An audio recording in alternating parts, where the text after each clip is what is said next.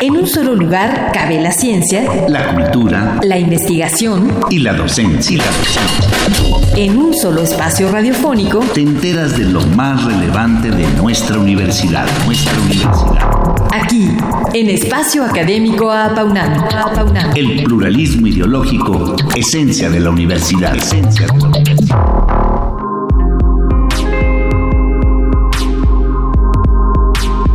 La primera causa de muerte en México son las enfermedades del corazón, principalmente el infarto agudo al miocardio y sus complicaciones relacionadas. La presentación clínica de un paciente que sufre un infarto puede variar. Puede presentarse el clásico dolor de pecho opresivo que se recorre al brazo y o al cuello, con sensación de muerte inminente. Pero también pueden darse molestias no tan típicas e incluso pasar desapercibido y presentarse como paro cardiorrespiratorio y o muerte súbita, que tiene un gran porcentaje en personas. En esta ocasión hablaremos lo relacionado a lo que todos conocemos como paro cardíaco, con un cardiólogo de nuestra universidad. Siga en estas frecuencias. Bien, pues este martes nos acompaña aquí en el estudio el doctor en cardiología Eduardo Baena López. Él es profesor de la Facultad de Medicina de la UNAM y él nos hablará de qué es y cómo prever un infarto agudo al miocardio. Bienvenido. Bienvenido, doctor. Muchas, gracias. Muchas gracias, Ernesto. Muchas gracias, Sabrina.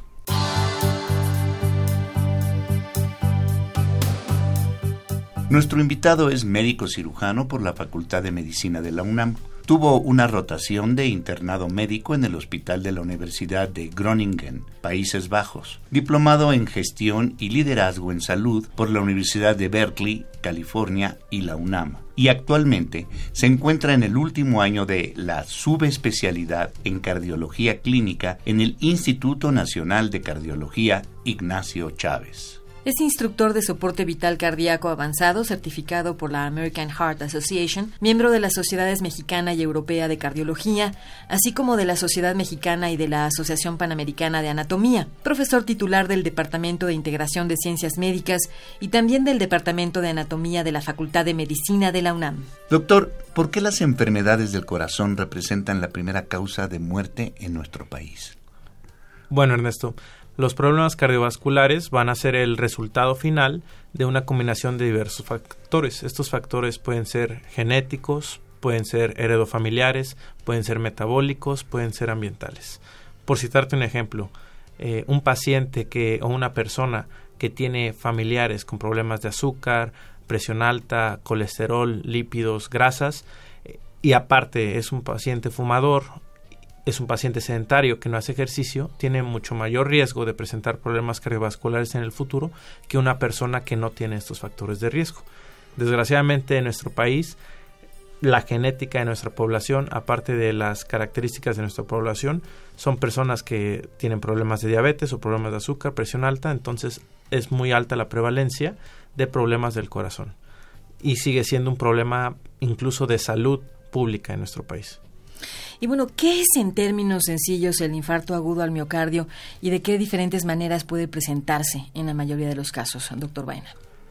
Un infarto agudo al miocardio, infarto al corazón o simplemente a veces la gente lo conoce como infarto, se refiere a la falta de circulación al corazón, donde no le llegan oxígeno y nutrientes y por lo tanto va a tener mm, falta de irrigación que puede culminar en muerte del tejido del músculo cardíaco. ¿Cómo se puede presentar?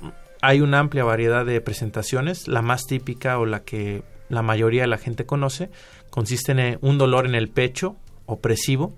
A veces los pacientes nos dicen como que sienten que tienen un elefante encima. Este dolor se puede recorrer hacia el brazo izquierdo o hacia el cuello. Esa es la presentación más típica, como te digo, sin embargo hay muchos tipos de presentaciones. Y doctor, ¿cuál es la sintomatología que no es tan típica y qué es la muerte súbita. Correcto. La presentación no tan típica generalmente la vamos a ver en pacientes, en un grupo de pacientes que son mujeres de edad avanzada y diabéticos. En esto, las personas con problemas de diabetes pues tienen problemas en el sistema nervioso, entonces a veces no sienten el mismo dolor que otros pacientes. Entonces puede ser un dolor en el abdomen, en los hombros un dolor de muelas incluso, o a veces ni siquiera presentan el dolor del infarto y solamente presentan el infarto o la muerte súbita. Y la muerte súbita es la, la aparición repentina de un paro cardíaco, es decir, el cese de la actividad del corazón de manera inesperada en un paciente que era sano o aparentemente sano. Entonces no hay sintomatología. Puede no haber sintomatología, que es lo más riesgoso. Bueno, ¿y cuáles son los factores de riesgo que ya nos ha mencionado algunos, pero a detalle, de un infarto agudo al miocardio? Bueno, principalmente o podemos dividir los factores de riesgo para un infarto al corazón en dos tipos, los que son eh, adquiridos y los que son hereditarios. Es decir, hay algunas personas que tienen predisposición genética, que tienen problemas de colesterol, de grasas, es decir, forman eh, mayores cúmulos de colesterol o grasas en las arterias, principalmente las del corazón, y hay otros adquiridos. Por ejemplo, fumar es un factor de riesgo muy, muy importante. La obesidad, que tenemos una alta prevalencia en nuestro país, el sedentarismo, el no hacer ejercicio, eh, problemas de azúcar, problemas de presión, problemas de colesterol, de grasas, de ácido úrico, todos estos en conjunto, si los sumamos, hace que la persona tenga mayor riesgo de presentar problemas del corazón en el futuro.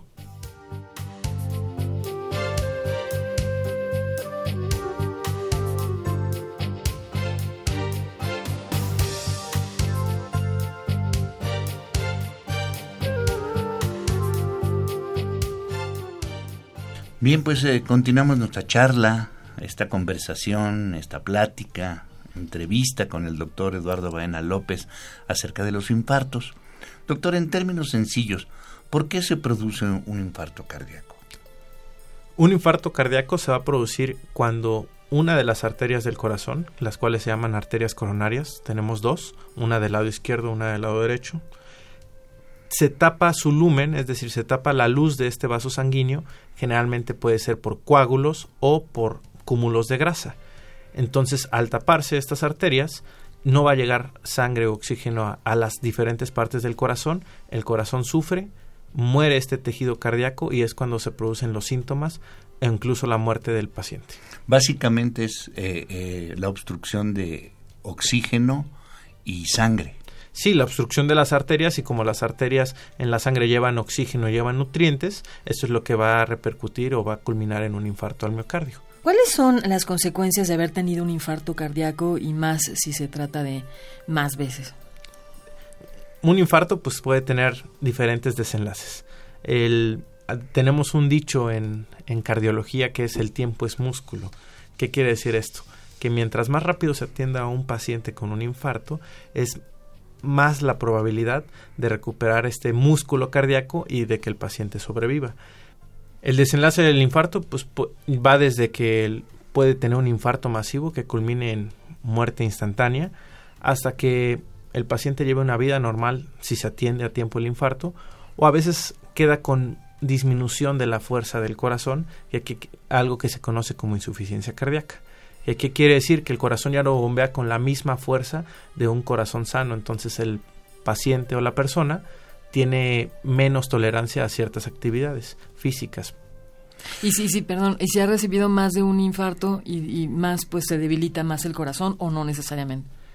No necesariamente, pero sí hay mayor riesgo mientras más infartos tenga un paciente, mayor riesgo hay de ir perdiendo este tejido cardíaco y por lo tanto el corazón queda más debilitado y con menos potencia para llevar a cabo todas sus actividades. Que, ¿Cuál es su actividad principal? El bombeo de sangre. El corazón finalmente es un músculo que bombea sangre. Doctor, ¿cómo se trata a un paciente que ha sufrido un infarto y qué tipo de factores debería de tomar en cuenta para que no vuelvan a ocurrir? El tratamiento de un infarto, inicialmente, digo, eh, hablo de hace varios años, era inicialmente médico con algunos medicamentos. En la actualidad existen ya diversos tipos de tratamiento. Existen principalmente dos ramas. Existe el tratamiento quirúrgico, que consiste en una cirugía que llamamos de revascularización coronaria, mediante la cual se retiran arterias o vasos sanguíneos que pueden ser de la pierna, pueden ser del brazo o incluso pueden ser de, del tórax para ponerlos en lugar de los vasos sanguíneos que están dañados en el corazón. Esa es la cirugía de revascularización coronaria. Actualmente existe el tratamiento intervencionista en el, en el, que mediante una cirugía de mínima invasión mediante una punción que puede ser en el brazo o en la ingle, se mete un cable que llega hasta el corazón, se pintan las arterias para ver cuáles están tapadas u obstruidas y mediante una malla metálica que se conoce como stent se intenta destapar el lugar donde está obstruida la arteria y se restaura la circulación sanguínea. Esto es lo, lo, más nuevo, es una cirugía mínima invasión y a veces el paciente se puede ir al siguiente día. ¿Y cómo se pueden regenerar los vasos sanguíneos? Los vasos sanguíneos, bueno, con el ejercicio es algo que tenemos que recomendar a todos los pacientes. Hay que controlar todos los factores de riesgo que ya mencionamos, controlar el azúcar si el paciente es diabético, tener bien controlada la presión alta si el paciente es hipertenso, disminuir la cantidad de colesterol, grasas, lípidos que pueda tener la persona mediante la dieta o si no se puede únicamente con la dieta con la con medicamentos o eh, pues algunos otros factores de riesgo que no podemos controlar, como son los hereditarios o los genéticos, solo tenerlos en cuenta y estar en vigilancia. ¿La herencia es también un factor? Claro, es un factor muy, muy, muy importante. Eso no lo podemos controlar, desgraciadamente. Sin embargo, pues el futuro de la cardiología va hacia allá, hacia, terapia genética, o sea, un tamizaje genético de los pacientes que probablemente vayan a desarrollar problemas en el futuro. Y bueno, eh, pues esto forma parte de crear una cultura de prevención también, todo lo que nos ha mencionado para la población. Eh, para que la población ya no sufra de infartos. Pero ¿qué políticas públicas sugeriría también eh, pues para prevenir a nivel general y hacer campañas de difusión masiva a la población pues para que no hagan lo que los factores de riesgo que sí eh, corresponden a ser prevenibles, ¿no? Tenemos un problema de salud pública respecto a los problemas cardiovasculares. La, la gente o las personas no van al médico a menos que les duela algo o sangren, desgraciadamente. Entonces, hay algunas enfermedades que llamamos nosotros enfermedades eh, o asesinos silenciosos, como es la diabetes o como es la presión alta, que no duelen, sino hasta que están en unas etapas muy avanzadas. Y desgraciadamente, cuando están en etapas muy avanzadas es porque ya afectaron otros órganos y a veces ya no se pueden revertir. Sin embargo, recomiendo e invito a la gente a que se haga eh, exámenes regulares, que vayan con su médico de manera regular para detectar estos factores de riesgo y poder prevenirlos de manera temprana. Tanto a nivel sanguíneo como a nivel eh, del corazón cardíaco. Eh, los diversos problemas de los demás órganos o sanguíneos pueden tener repercusiones a nivel del corazón. Contigo, finalmente el, el problema de la diabetes es un problema hormonal, por así decirlo, un problema metabólico. La presión alta sí es un problema vascular. Los problemas del colesterol son problemas metabólicos, pero el resultado final es la obstrucción de las arterias del corazón. Entonces esto hay que estarlo checando regularmente. Bien, pues eh, nos despedimos del doctor Eduardo Baena López, no sin antes invitarlo la próxima semana para que nos hable de cómo es la atención al paro cardiorrespiratorio y cómo se forman los médicos mexicanos para ello. Por lo pronto, pues muchas gracias por haber estado en esta emisión. Gracias, doctor Baena. Muchas gracias, Ernesto. Muchas gracias, Sabrina. Participamos en la elaboración de este programa, en la realización y postproducción, Oscar Guerra, el guion de su servidora, Sabrina Gómez Madrid, y en la operación técnica, Ricardo Pacheco. Coordinación de la serie, licenciado Francisco Guerrero Langarica. Sabrina Gómez Madrid y un servidor, Ernesto Medina, agradecemos su atención y los invitamos a participar en este espacio a través de nuestro correo electrónico tome nota a paunam doble al principio arroba correo unam. Los esperamos el próximo martes a las 10 de la mañana aquí en Radio Universidad. En un solo lugar cabe la ciencia, la cultura, la investigación y la docencia. En un solo espacio radiofónico te enteras de lo más relevante de nuestra universidad, nuestra universidad. Aquí, en Espacio Académico Apaunam. El pluralismo ideológico, esencia de la universidad. Esencia de la universidad.